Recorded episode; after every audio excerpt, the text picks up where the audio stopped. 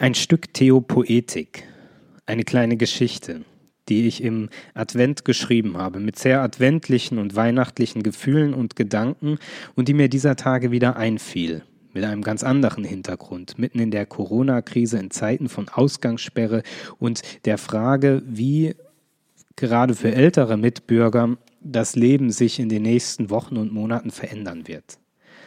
Da hat diese Geschichte, die einmal eine Adventsgeschichte war, eine neue und andere Aktualität bekommen.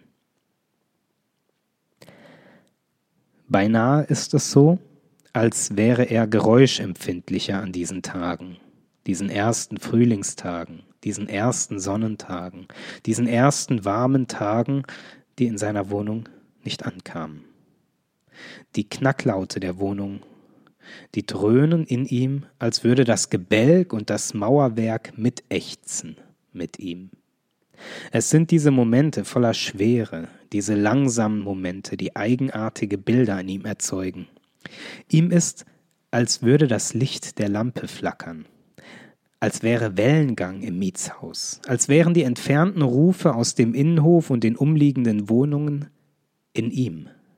So dicht scheint es ihm, und gleichzeitig so weit weg wie sein Innerstes.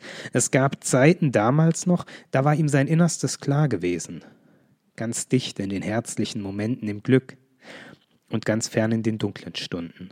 Heute war beides da, und es war beides nicht da. Keine Dunkelheit, nur grau, kein Licht, nur grau.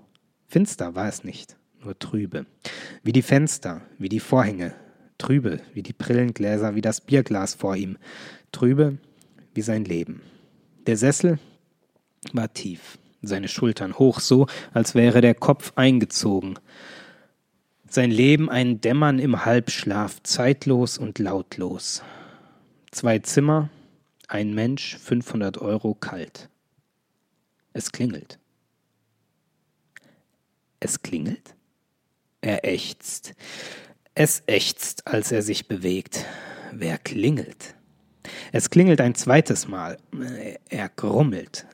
Und langsam, weil er nicht schneller kann, erhebt er sich. Wer zum Teufel klingelt bei ihm? Jetzt. Er geht, stolpert fast zur Türe, blickt durch das Guckloch. Schlüssel klappern. Ja, wer da?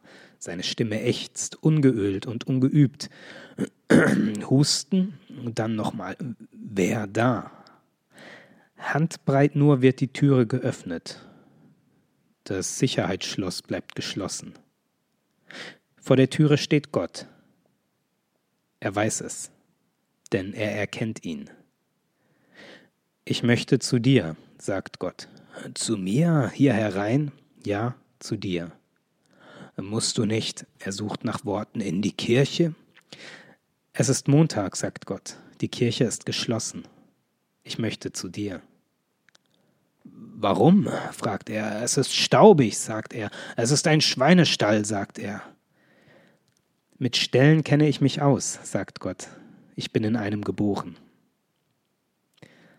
Er lässt Gott in die Wohnung. Und dann setzen sie sich. Sie setzen sich mitten zwischen Staub und Einsamkeit. Und sie schweigen. Lange.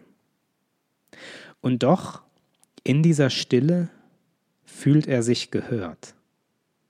Da ist jemand bei ihm. Er ist nicht allein. Heute nicht allein.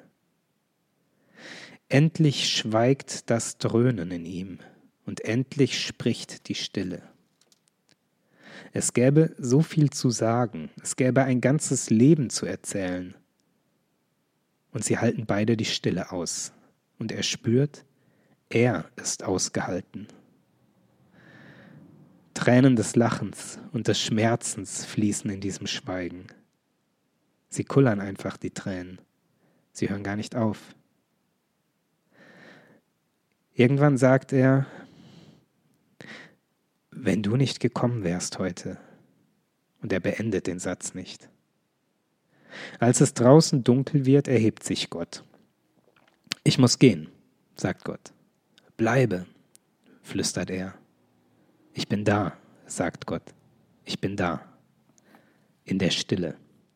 Mit dir.